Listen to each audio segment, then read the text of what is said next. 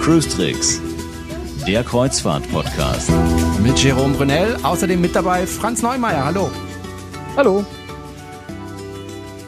Wenn man eine Kreuzfahrt machen möchte, dann fängt das Ganze ja natürlich nicht auf dem Schiff direkt an, sondern da gibt's einen relativ langen Vorlauf, bis man dann endlich auf dem Schiff ist. Wir wollen es mal ein bisschen durchgehen und ich würde vorschlagen, wir fangen einfach mal mit der Buchung an. Da wäre meine erste Frage, wo buche ich eigentlich? Buche ich äh, im Internet oder buche ich bei einem Reisebüro oder buche ich bei einem Reisebüro im Internet oder äh, direkt bei der Reederei? Gibt's auch eine Möglichkeit? Ich glaube, ich habe alle durchgespielt. Ja, man kann auch bei Aldi, Chibo, äh, Lidl Stimmt. und Co äh, also bei den Discounter buchen. Das wäre auch noch eine Möglichkeit übers Callcenter dort.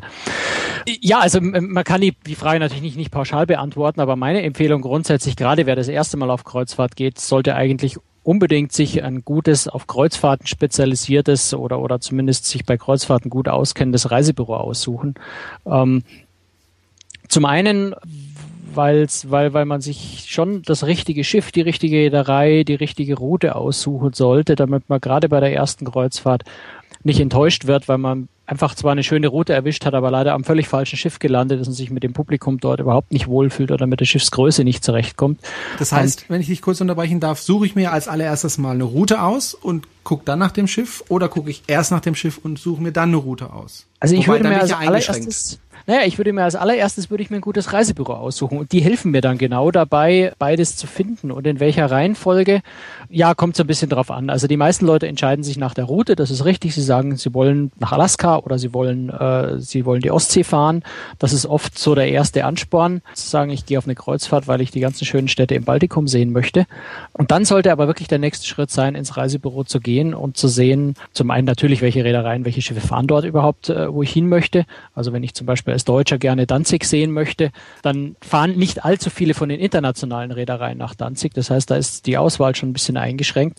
Aber da ist es einfach sinnvoll, in einem guten Reisebüro, die sich wirklich auskennen, sich Hilfe zu holen und dann vor allem auch zu ermitteln lassen, welcher Schiffstyp ist für mich richtig. Das ist was, wo ich oft erlebe, dass Leute rein nach einer Route ausgesucht haben äh, und dann auf einem Schiff landen, was ihnen überhaupt nicht gefällt. Gut, ähm, was sind dann die Unterschiffe auf dem Schiff? Also wenn jetzt zum Beispiel ähm, eine junge Familie auf ein Schiff möchte, sagen wir mal Vater, Mutter 40 Jahre alt, das Kind zwei Jahre oder ein Jahr alt, also sehr jung, äh, worauf muss man dann achten bei der Auswahl des Schiffes? Also mit einem kleineren Kind ist es natürlich ganz wichtig, darauf zu achten, dass es äh, eine gute Kinderbetreuung an Bord gibt, wenn ich, wenn ich als Eltern mein Kind nicht wirklich äh, ständig an der Hand übers Schiff führen möchte. Und ich denke, im Urlaub will man dann zumindest ab und zu auch mal eine Auszeit und sei es nur einmal auf der Kreuzfahrt, äh, nettes Candlelight-Dinner zu zweit. Ähm, also das kann auf dem Schiff eine schöne Entlastung sein. Ist ja eigentlich der schönen, äh, schönen Varianten äh, für einen Urlaub, die Kreuzfahrt, dass man als Familie gemeinsam Urlaub machen kann, aber trotzdem auch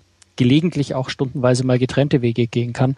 Das heißt, wenn es eine schöne Kinderbetreuung äh, gibt, äh, ganz wichtiges Kriterium finde ich, äh, wenn man mit Kindern reist. Ähm, und in der Regel sind für Familien auch größere Schiffe einfach besser geeignet, weil auch mehr Unterhaltungsprogramm, mehr Platz zum Beispiel auch am Pool ist, äh, wo man sich mit dem Kind dann etwas besser ausbreiten kann, vielleicht eine kleine Rutsche fürs Kind gibt. Ähm, also da so ein bisschen auf die Ausstattung des Schiffs auch achten, dass es kindergerecht ist. Ähm, klassischere, kleinere Schiffe sind dann meistens eher nicht für Kinder geeignet und oft ist das Publikum dann auch ähm, ja eher älter und ältere Menschen kommen einfach naturgemäß mit, mit äh, laut schreiend durch die Gänge laufenden Kindern weniger gut zurecht, als wenn ich auf einer, bei einer italienischen Reederei in den Osterferien fahre, wo ohnehin äh, tausend äh, Kinder an Bord sind, äh, wo das das Geschrei meines Kindes keinen großen Unterschied mehr macht. Wenn ich jetzt jemand bin, der sehr jung ist, muss ich ja auch auf bestimmte Sachen ändern. Also ein junges Paar, sagen wir mal, Mitte 20. Naja, da, da fängt schon an, ein bisschen schwieriger zu werden. Da müsste man eigentlich nachfragen, weil es kommt natürlich darauf an, äh, was für Ansprüche, was für Ideen äh, die beiden haben. Ja, sind es Leute, die jeden Abend in der Disco bis in der Früh um fünf durchfeiern oder ist es vielleicht auch ein junges Paar, was es durchaus auch gibt, die eher konservativ eingestellt sind, ein gediegenes Abendessen mit einer wunderbaren Flasche Wein mit Blick auf den Sonnenuntergang bevorzugen. Das sind zwei ganz verschiedene Welten, wo man sehr genau äh, schauen muss, wo man hingeht. Ja, sagen wir, ich gehe zu AIDA, was so, so ein ein, bisschen Ausnahmefall eigentlich in der Kreuzfahrt ist, die kaum äh, Restaurants haben, also nur Spezialitätenrestaurants, aber hauptsächlich Bedien, äh, hauptsächlich Buffet-Restaurants, wo ich eben nicht gemütlich am Abend am Tisch sitzen kann, mich, mich über Stunden hinweg bedienen lassen kann, Kellner, Hilfskellner, Sommelier um mich rumspringen und alles für mich tun, sondern wo ich mir mein Essen selber vom Buffet hole wenn, wenn mein Traum von einer Kreuzfahrt ist, ähm, im Sonnenuntergang äh, auf der, auf der Restaurantterrasse zu sitzen und mich bedienen zu lassen, dann wäre ich in einem Restaurant, wo es keine anständigen Restaurants zur Bedienung gibt, äh, nicht besonders glücklich werden. Und andersherum, wenn ich jemand bin, der sehr hippelig, sehr, sehr, sehr äh, schnell unterwegs ist, Essen eigentlich so ein bisschen als Nebensache, na gut, nicht unbedingt als Nebensache, aber gerne selber das Tempo bestimmt, kein Problem mit Buffet hat, dann würde ich vielleicht eher nicht auf ein Schiff geben, äh, gehen, was eher traditionell auf Bedienrestaurants ausgerichtet ist, weil dort dann die Buffets einfach in der Qualität äh, in der Regel nicht so gut sind äh, und der Hauptschwerpunkt, das gute Essen, es dann eigentlich in den Hauptrestaurants gibt, in die ich dann vielleicht gar nicht reingehen möchte. Ich habe schon oft Leute erlebt, auch in den Foren, äh, immer wieder Rückmeldungen gelesen, wo sie sagen, ich war bei Reederei XY, das Essen war ja furchtbar. Dann fragt man nach und man stellt fest, es war, ja, sagen wir einfach ein paar Namen, es war Royal Caribbean, es war Holland America, eine der Reedereien, wo einfach das Hauptrestaurant ein bisschen traditioneller im Mittelpunkt steht und die Leute waren zehn Tage auf Kreuzfahrt sind kein einziges Mal ins Hauptrestaurant gegangen, haben nur am Buffet gegessen und waren dann unglücklich, dass es dort eigentlich fast jeden Tag dasselbe gibt. Also da muss man wirklich sehr, sehr genau äh, und deswegen sage ich immer wieder, im, im Reisebüro gut beraten lassen. Äh, ein guter Berater im Reisebüro versucht genau solche Fragen und Vorlieben zu klären, damit er seine äh, Kunden auf die Schiffe schicken kann, die dann auch Spaß machen, nicht nur von der Destination, sondern auch in der Zeit, wo man auf dem Schiff ist. Ich will nochmal auf meine Frage zurückkommen. Wir hatten jetzt die junge, das junge Pärchen, Mittelalter, wenn man das so sagen kann, äh, Familie mit Kind. Wie ist es mit den Älteren? Wenn ich dich jetzt richtig verstanden habe, sollten die eher auf ein kleineres Schiff gehen? Ja, äh, tendenziell würde ich sagen, ja, äh, sind die kleineren Schiffe schon, weil das Publikum dort insgesamt einfach etwas älter ist und auch die Crew etwas mehr auf älteres Publikum abgestimmt ist, wäre eine Überlegung wert. Aber ich habe auch schon ganz viele ältere Menschen auf, auf ganz großen, auf ganz, äh, ganz relativ jungen Schiffen getroffen, die sich auch dort sehr wohl gefühlt haben. Also es ist wirklich eine sehr, sehr individuelle Frage, ja, die man sich natürlich entweder selber anlesen, aneignen kann oder sich einfach richtig beraten lässt. Also es läuft, du siehst schon, es läuft immer wieder so ein bisschen mhm. auf, auf die Beratung raus. Ähm, ich, ich, ich will mich gar nicht so richtig festlegen, für eine junge Familie 40 mit einem Kind ein bestimmtes Schiff oder eine bestimmte Reederei zu empfehlen. Einfach weil es wirklich Geschmackssache ist. Also wenn, wenn eine Familie sagt, wir hängen so an unserem Kind, wir können nicht voneinander lassen, wir wollen ohnehin die ganze Zeit mit unserem Kind unterwegs sein, ja, dann brauche ich keine Kinderbetreuung an Bord. Die ist dann vollkommen überflüssig. Wenn ich aber sage, ich bin ein Paar, ich habe vielleicht zwei Kinder, ich habe drei Kinder, ich habe irgendwie drei Jungs, so im Alter von, von äh, sechs, acht und, und, und, und neun. Die trampeln mir zu Hause schon den ganzen Tag auf den Nerven rum und ich brauche im Urlaub selber auch mal ein paar Stunden Entspannung. Dann suche ich mir ein Schiff, was wirklich eine tolle Kinderbetreuung hat, wo die drei Jungs einfach mal für ein paar Stunden sich austoben können, den Kinderbetreuern auf die Nerven gehen können statt mir. Teuer genug habe ich es bezahlt. Ähm, dann kann ich mich am Pool oder bei einem guten Buch oder, oder auch mal bei einem schönen Glas Wein am Abend äh, erholen, während meine Kinder auch Freude haben. Und man genießt gemeinsam einen tollen Urlaub, äh, kann dann am nächsten Tag wieder gemeinsam auf Landurlaub, äh, auf Landausflug gehen, weil man sich am Tag zuvor nicht auf die Nerven gegangen ist. Wenn man sich bei einem Reisebüro ähm, beraten lässt, sollte man aber auch dort die Reise dann auch buchen. Weil es, ich habe mitbekommen, die Leute lassen sich dort beraten und buchen dann doch im Internet. Das ist nicht so gut. Nein, und das macht bei der Kreuzfahrt auch keinen allzu großen Sinn. Anders als im, im äh, restlichen Pauschalreisebereich unterscheiden sich die Preise eigentlich kaum.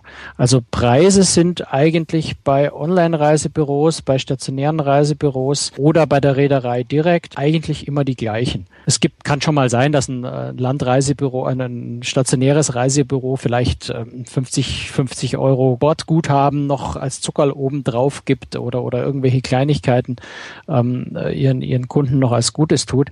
Aber die Preise bei den Reedereien als solches, und da achten die Reedereien auch sehr, sehr genau drauf, äh, sind tatsächlich relativ äh, durchgängig gleich, sodass man kaum irgendwo mal, äh, ja, es gibt keine Schnäppchenportale in dem Sinne, wo ich dann äh, wie, wie im Pauschalreisebereich äh, Antalya äh, dieselbe Reise im selben Hotel bei benachbarten Zimmer, die eine für 800 und die andere für 300 Euro kriege. Das passiert im Kreuzfahrtbereich eigentlich nahezu nicht. Ausnahme sind unter Umständen mal Angebote bei Discountern, Aldi, Lidl, Chibo äh, und, und wie sie alle heißen. Das sind dann oft äh, Kontingente, die kurzfristig äh, angeboten werden, die dann oft mit Flügen und, mit, mit Vorübernachtung oder sowas gekoppelt werden. Wenn da der Reisetermin äh, zufällig passt, kann man da manchmal auch da nicht immer, also auch da muss man die Preise sehr genau anschauen, äh, günstiger fahren. Aber ansonsten sind die Preise eigentlich recht durchgängig gleich, sodass man dann schon auch natürlich fairerweise und auch intelligenterweise übrigens äh, im, im Reisebüro bucht. Denn Reisebüro haben noch einen zweiten großen Vorteil. Nämlich immer dann, wenn sich, wenn sich irgendwas tut, wenn irgendwas schief geht, wenn irgendwas passiert, äh, wenn ich dann nicht nur ein anonymes Online-Portal habe, sondern einen Reisebüro-Agenten, der mich langfristig als Kunden haben möchte, dann habe ich noch jemanden auf der Hinterhand, der mir hilft. Also konkretes Beispiel ich mache Kreuzfahrt in der Karibik, äh, ich bin auf dem Schiff, äh, es zieht ein großer Hurricane auf, das Schiff muss einen Tag länger auf See bleiben. Ich verpasse meinen Rückflug nach Deutschland, dann ist es ganz hilfreich, wenn ich in der Hinterhand ein Reisebüro habe, dass ich anrufen kann und sagen, hör zu, ich habe ein Problem, ich habe meinen Flug verpasst. Ich brauche äh, möglichst günstig einen Rückflug und das sind noch 5000 andere Passagiere bei mir an Bord, die alle auch einen günstigen Rückflug am selben Tag brauchen, weil sie alle auch ihren Flug verpasst haben. Wenn ich versuche, selber von Bord äh, über Satellitentelefon für 3,50 Euro die Minute äh, einen, einen Ersatzflug für mich aufzutreiben, zusammen mit 5000 anderen Leuten, die das auch probieren, werden meine Chancen recht schlecht sein. Wenn ich eine kurze E-Mail an mein Reisebüro schicke und sage, kümmert euch bitte drum, dann bin ich die Sorge los. Also schon deswegen wäre es für mich eigentlich absolut wertvoll, über ein Reisebüro zu gehen, weil die einem tatsächlich in solchen Fällen wunderbar helfen können. Aber macht das nicht sowieso die Reederei, wenn sie also Verspätung hat, zu so spät an den Endhafen kommt, sich dann auch um den Rückflug kümmern? Müssen die das nicht? Naja, das kommt darauf an, wenn ich, ob ich den Flug über die Reederei gebucht habe oder nicht. Mhm. Also wenn ich es im Pauschalreisepaket bei der Reederei mitgebucht habe, den Flug, ist natürlich die Reederei dafür verantwortlich und zuständig, mich zurückzubringen. Das macht aber auch beim Buchen oft keinen großen Sinn, weil die Reederei-Pakete, es kommt immer darauf an, also sie können sehr günstig sein, können auch günstiger sein als der selbst gebuchte Flug. Es kann aber umgekehrt auch sein, dass der Flug mit der Reederei gebucht so unverhältnismäßig teuer ist, dass es eigentlich keinen Sinn macht, äh, zu fliegen. Also Beispiel, äh, wir hatten letztes Jahr sind wir zu einer Reise nach, nach Venedig geflogen von München aus. Über die Reederei gebucht hätte der Flug pro Person 350 Euro gekostet, also für einen 40 Minuten Flug. Äh, wir haben dann einen Flug von München über Düsseldorf nach Venedig gebucht, was ziemlich absurd war, aber wir haben ihn privat bezahlt und der hat 90 Euro gekostet. Also wenn ich dann den Unterschied von 350 zu 90 Euro habe, dann buche ich natürlich den Flug nicht mehr über die Reederei. Wenn aber dann was dazwischen kommt, habe ich natürlich auch Pech gehabt. Da muss ich selber sehen, wie ich den Rückflug bekomme, wenn ich, wenn ich den eigentlich gebuchten verpasse. Und dann kann mir ein Reisebüro schon sehr, sehr viel weiterhelfen. Die übernehmen mir nicht die Kosten, aber sie übernehmen mir ganz viel vom Ärger und, und kümmern sich vor allem darum, dass ich überhaupt noch einen von den wenigen Flügen kriege, die dann vielleicht noch verfügbar sind. Ich denke, man hat auch einfach Ansprechpartner, wenn auch bei der Reise selbst irgendwas schiefgelaufen ist. Ja, also wenn, keine Ahnung, was auf dem Schiff alles schieflaufen kann, die Klimaanlage viel zu kalt äh, eingestellt war oder ähnliches, dann habe ich eben einen Ansprechpartner. Ja, ja, jein. Also mit dem guten Reisebüro. Naja, ein gutes Reisebüro versucht sich schon zu kümmern, aber fürs, gerade bei Reisemängeln ist natürlich dann schon die Reederei der Ansprechpartner für mich hinterher, egal wie ich gebucht habe, weil mein Vertragspartner ist ja die Reederei in der Regel. Ich buche ja äh, die Reise bei der Reederei, das Reisebüro ist der Vermittler dazwischen. Nichtsdestotrotz äh, kann natürlich ein Reisebüro einem auch äh, helfen, weil sie Erfahrung haben. Sie wissen, wie, wie welche Reederei auf solche Anforderungen reagiert, wie man unter Umständen bei einer Reederei weiterkommt, haben vielleicht auch selber gute Kontakte dahin und können ein gutes Wort einlegen. Also auch da kann ein Reisebüro schon ein bisschen was helfen. Und ähm, ja, es, mir fällt gerade noch eine Sache ein, die äh, ganz spannend ist ähm, im Vorfeld der Reise. Ähm, es gibt Reedereien, mir jetzt einfällt, ist vor allem Royal Caribbean Celebrity Cruises, ähm, die ohne das an die große Glocke zu hängen, durchaus, wenn ich also frühzeitig buche und der Tagespreis für die Reise später fällt, also sagen wir, ich buche im Januar eine, eine Mittelmeerkreuzfahrt im August und die Reise kostet 800 Euro und irgendwann im, im Mai stelle ich fest, ähm, die Reederei bietet die Reise inzwischen für, für, für 700 oder für 650 Euro an. Dann ist durchaus die eine oder andere Reederei äh, bereit, den Preis nachträglich anzupassen. Äh, man muss sich da als Passagier natürlich nur selber melden. Also von sich aus machen sie es nicht. Es gibt noch eine Ausnahme in Europa, in Deutschland, nämlich die Mein Schiff. Die machen das nämlich automatisch. Ja, die machen es sogar automatisch. Das ist Soweit ich weiß, ja. The Royal Caribbean Celebrity machen es nicht automatisch, aber sie machen es in, de, in, dem Moment, wo man den Finger hebt. Gute Kreuzfahrtreisebüros beobachten selber die Preise und kümmern sich selbstständig drum, äh, dass sie bei den Reedereien die günstigeren Preise anfordern, sobald die Preise sinken. Also auch das kann ein sehr, sehr geldwerter Vorteil sogar sein, äh, über ein gutes Reisebüro äh, zu buchen. Aber ich habe jetzt sehr, sehr viel pro Reisebüro geredet. Es gibt natürlich auch Möglichkeiten, äh, auch, auch äh, Situationen, wo ich ganz unbedenklich im, im Internet buchen kann, wenn ich nämlich ganz genau weiß, was für Reise ich will, wenn ich mich wirklich gut auskenne, wenn ich exakt weiß, ich will Schiff A auf Route B äh, zu exakt dem Termin, spricht natürlich auch nicht wirklich viel dagegen, das im Internet zu buchen. Also ich habe es so gemacht bei meiner nächsten Reise. Ich habe erstmal überlegt, äh, wohin will ich hin? Und da waren zwei zur Wahl für mich, Ostsee bis nach St. Petersburg oder Mittelmeer. Und dann fiel mir irgendwann ein, okay, Ostsee wird schwierig wegen den Visa für meine Verwandten, die ja in China leben. Und es könnte natürlich auch sein, dass das Wetter nicht äh, sommerlich ist. Muss nicht sein, kann aber sein. Und dann habe ich überlegt, gut, dann schauen wir mal ins Mittelmeer, was es da so gibt. Und habe mir dann überlegt, wo ich gerne hin möchte. Und dann habe ich überlegt, okay, welches Schiff nimmst du da? Und habe mich dann eben entschieden. Übrigens auch aufgrund, weil man da alle Getränke inklusive hat. Das finde ich eigentlich ganz schön, wenn ich das habe. Gibt's ja von verschiedenen Reedereien. Teilweise kann man sich ja Pakete und so weiter kaufen. Aber ich habe keine Lust, abends, wenn ich in der Bar sitze und noch eine Cola möchte oder ein Cocktail, alkoholfrei natürlich, dass ich dann überlegen muss, na gut, der Cocktail kostet jetzt auch wieder sechs Euro und die Reise war ja jetzt auch nicht ganz billig. Da finde ich das einfach entspannter. Also ich habe erst nach der Route geguckt und dann habe ich aber im Internet komplett alles recherchiert. Ich habe auch geguckt, okay, ähm, was sagen die über dieses Schiff im Internet? Also Passagiere, gibt ja verschiedene Bewertungsportale. Äh, oder was sagen sie über dieses Schiff? Und erst dann habe ich entschieden, okay, das ist jenes Schiff, auf jener Route und dann habe ich gebucht. Und das aber dann direkt über die Reederei, inklusive Flug. Habe ich das richtig gemacht? Ich glaube schon. Also ist sicher, sicher nicht falsch. Ähm, ich würde gerne gern einen Satz loswerden zum Thema Bewertungsportale, weil das äh, mhm. da beobachte ich immer die äh, ganz erstaunlichsten Dinge.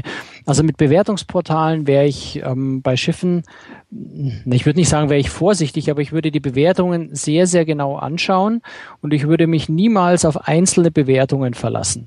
Also ich sehe bei Bewertungsportalen, ohne jetzt spezielle zu nennen, auch wenn es da im Kreuzfahrtbereich gerade eins gibt, was sehr groß ist, dort häufig Bewertungen von Leuten drin sind, wo man den Kopf schüttelt und sich fragt, war der jemals auf diesem Schiff? Also es gibt wirklich Bewer und zwar nicht, nicht wenige Bewertungen, die beschreiben Dinge, die existieren so auf diesen Schiffen überhaupt nicht. Die kritisieren dann Dinge, die so überhaupt nicht vorhanden sind auf den Schiffen. Und das ist schon immer ein bisschen verwunderlich. Das heißt, man sollte sich, wenn man sich an Bewertungen orientiert, viel ähm, Zeit nehmen. Viel Zeit nehmen. Das heißt wirklich alle Bewertungen genau anschauen, das alles so ein bisschen gegenchecken. Weil dann ähm, sieht man auch Punkte, die immer wieder auftauchen. Also zum Beispiel auf dem das, Schiff, wo ich unterwegs bin, ja. heißt es immer wieder, die Essensqualität im Buffet ist nicht so gut wie bei den Bedienrestaurants. Das, was du ja vorhin auch gesagt hast. Das kommt ja, immer wieder und dann weiß man das. Thema Essen, gerade das Thema Essen ist so ein ganz heikles Thema. Also ich, ich lese generell Bewertungen zum Thema Essen nur dann, wenn es kein, kein pauschales, das Essen ist gut oder schlecht lautet, mhm. weil gut oder schlecht ist eine unglaublich relative Geschichte bei Essen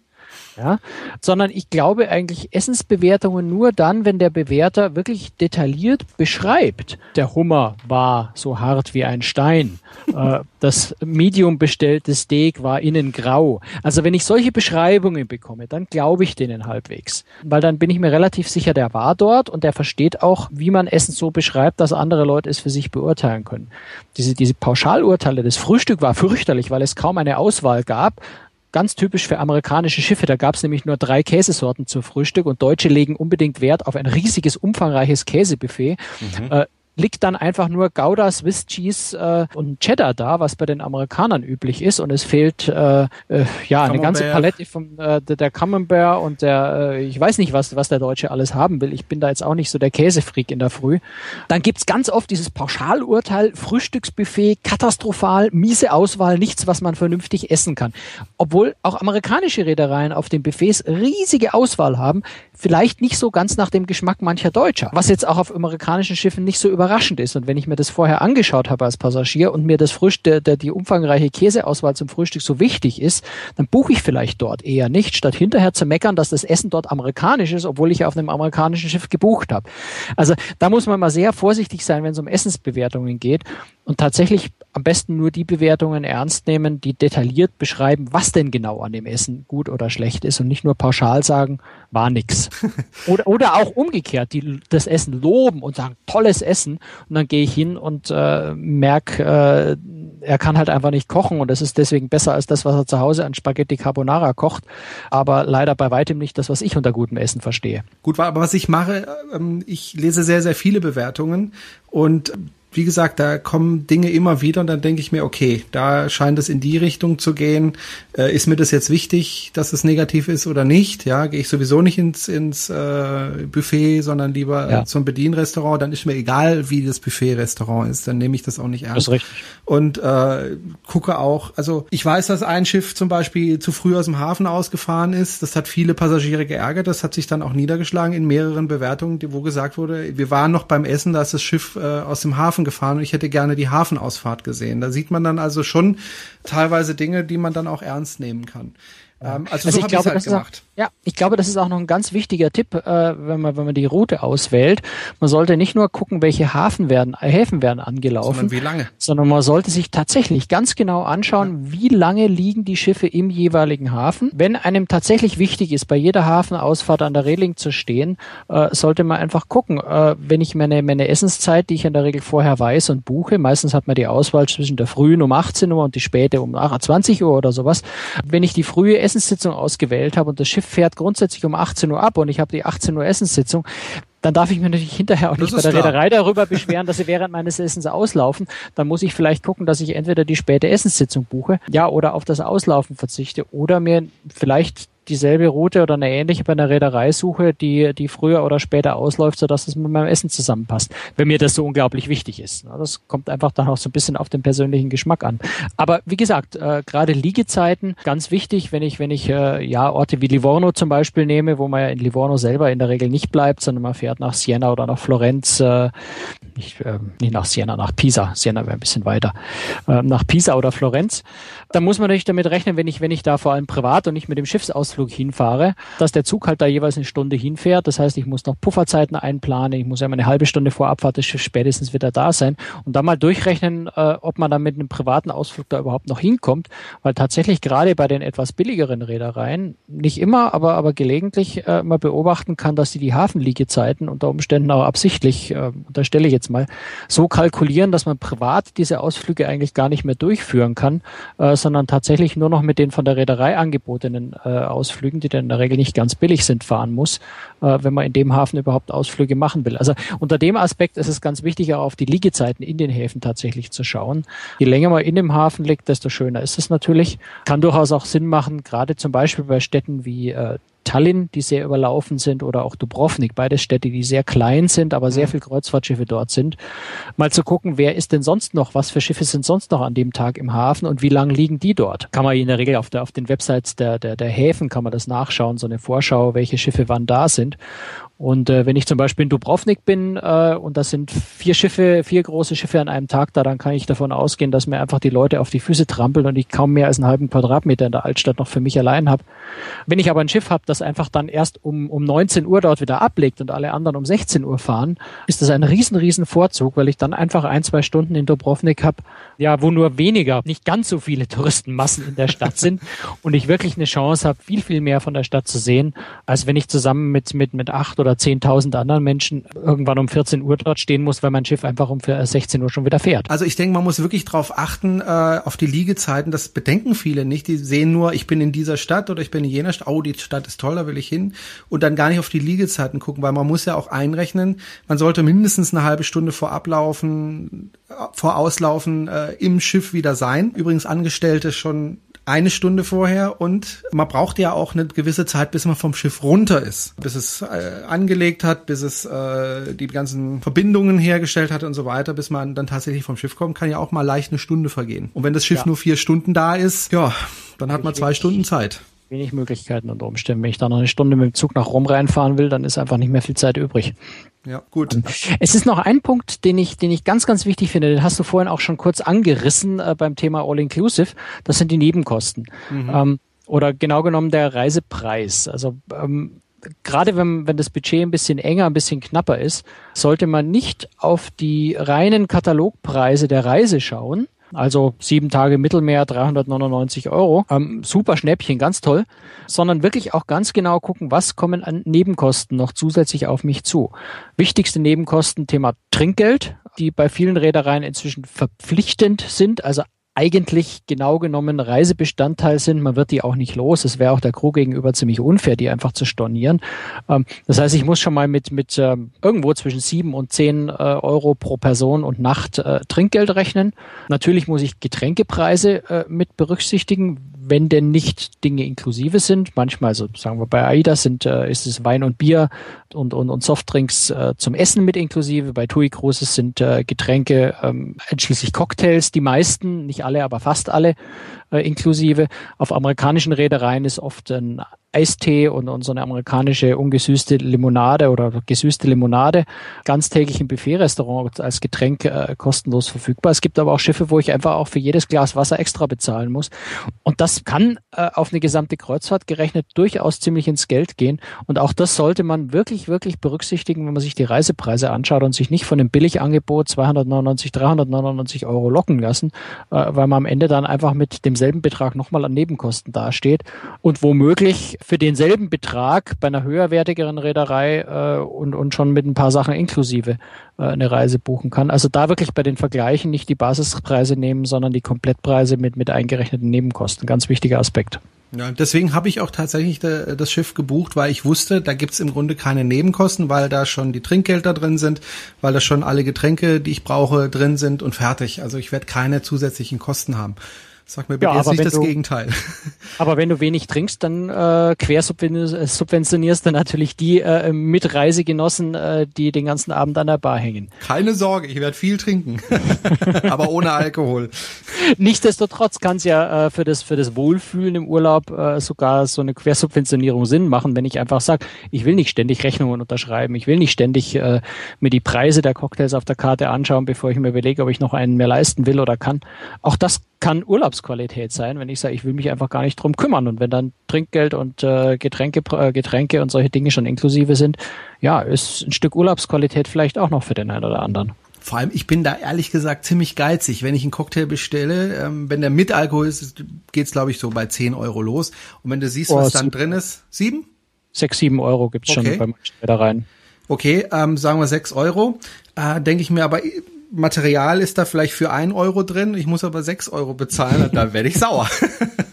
und so weiß ich, okay, ich kann aufs Schiff gehen und trinken, was ich will, es kostet mich nichts extra. Das finde ich auch äh, in einem Urlaub, und man ist ja da im Urlaub, äh, einfach ein zusätzlicher Aspekt, der einfach entspannend ist. Ja, ich glaube, das ist äh, vielleicht so der wichtigste Aspekt überhaupt, äh, natürlich nicht bloß bei der Kreuzfahrt, bei Urlaub generell, sich vorher genau informieren, äh, ordentlich planen, dass ein Vorort nichts überrascht und dann vor allem mit der Einstellung an Bord gehen, äh, dass man sich tatsächlich über nichts ärgert, äh, sich über nichts besonders aufregt, selbst wenn Dinge sind, die einem nicht ganz so gefallen.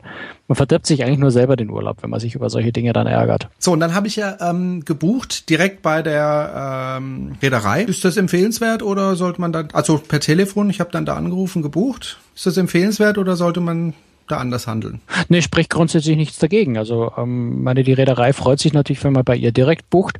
Ähm, wenn ich übers Reisebüro buche, äh, ist es eigentlich dieselbe Buchung, äh, nur dass das Reisebüro natürlich von der Reederei eine Provision bekommt, die irgendwo im Bereich von acht bis 15 Prozent des Reisepreises ist. Das heißt, das Reisebüro äh, freut sich natürlich darüber, wird da für seine Beratungsleistung bezahlt letztendlich. Insofern freut sich die Reederei, wenn ich direkt buche, weil dann äh, sparen sie natürlich die Provision ans Reisebüro.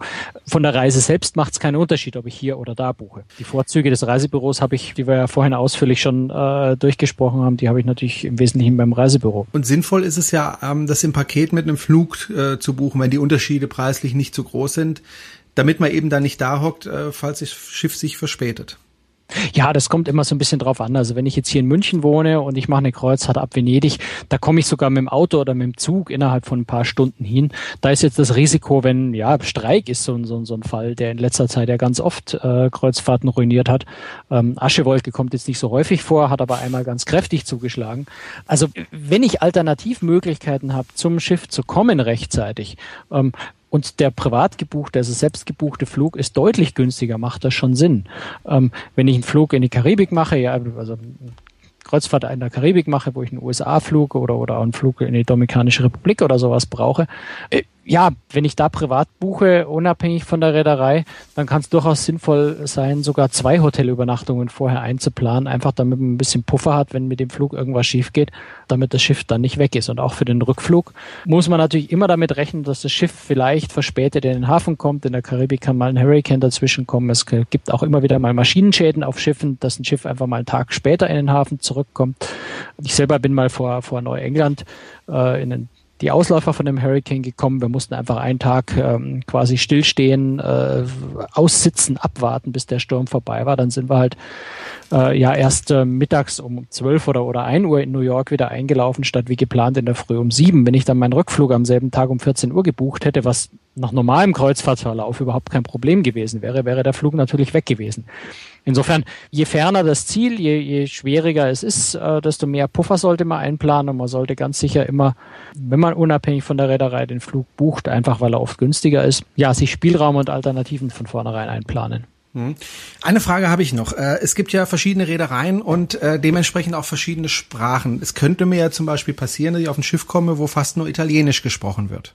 Naja, klar. Also ich meine, MSC und Costa sind genau. natürlich zwei, äh, tatsächlich sind italienische Reedereien, auch wenn Costa jetzt in, in, in äh, amerikanischem Besitz ist, aber es ist eine typisch italienische Reederei, wobei dort äh, natürlich international äh, vorgegangen wird. Also es Deutsch wird eigentlich nahezu immer dann an Bord auch gesprochen. Englisch ist sowieso Standardsprache auf nahezu allen Kreuzfahrtschiffen.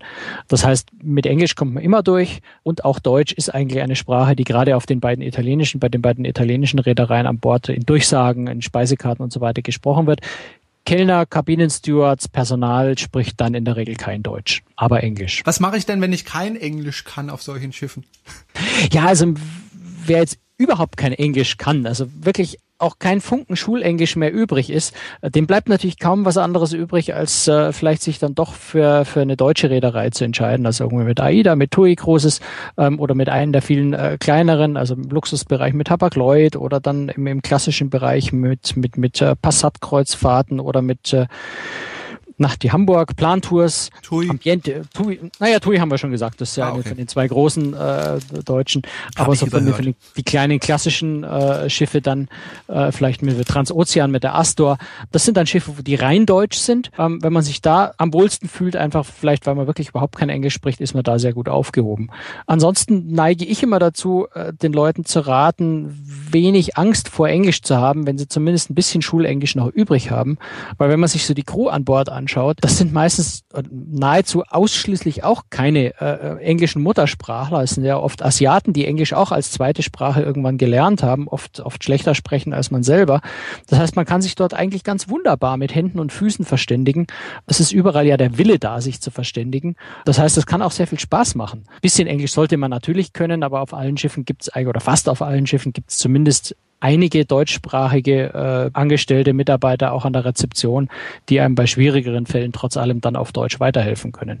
Also ich plädiere da immer dafür, ein bisschen Mut zu haben und wenn man nicht, nicht, nicht völlig ohne Englisch äh, in die Welt geboren ist, es durchaus einfach mal zu probieren, einfach weil man sonst sehr viel, sehr viel reizvolle Destinationen, auch sehr viele reizvolle Schiffe verpasst, wenn man das, äh, wenn man das aus Prinzip äh, ablehnt und, und sich nicht traut. Wobei eins sollte man vielleicht auch bedenken, jetzt mal unabhängig von der Sprache, ich glaube, auf einem italienischen Schiff geht es doch anders zu als auf einem deutschen Schiff. Also rein von der Mentalität der Leute auf dem Schiff.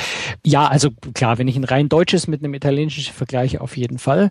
Generell geht es natürlich auf internationalen Schiffen anders zu äh, wie auf deutschen. Äh, man muss aber auch so ein bisschen aufpassen, es kann äh, auch auf einem, auf einem Royal Caribbean Schiff, auf einem amerikanischen Schiff sehr spanisch zugehen. Wenn, wenn das Schiff äh, ab Barcelona fährt und dort gerade spanische Schulferien sind, dann ist der Anteil der Spanier an Bord sehr, sehr hoch. Oder bei Abfahrt in Italien zu italienischen italienischen, italienischen Schulferien kann, kann der Italieneranteil sehr, sehr hoch an Bord sein.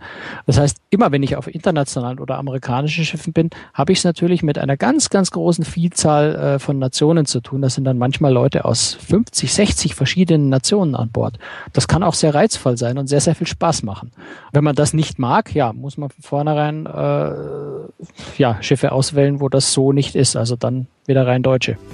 Gut, dann würde ich sagen, mach mal einen Deckel drauf. Das war die dritte Ausgabe von Cruise Tricks, der Kreuzfahrt-Podcast. Und äh, wir freuen uns über jede Reaktion, über Kritik. Immer her damit und bewerten Sie uns, wenn Sie wollen, in iTunes. Einfach nach Cruise Tricks suchen und dann auf die fünf Sterne drauf, draufklicken. Äh, Das wäre uns persönlich so am liebsten. Aber das machen Sie, wie Sie wollen. Ja, ich Franz, freue mich, schon- ich freu mich schon auf die vierte Folge. Ähm, kommt ja dann gleich in der Woche wieder. genau, in einer Woche sind wir wieder da. Und falls wir nicht umfallen oder so. Und wie gesagt, wenn Sie Fragen haben, einfach schicken. Wir beantworten sie gerne. Das waren Franz Neumeier und Jerome Brunel. Tschüss. Servus.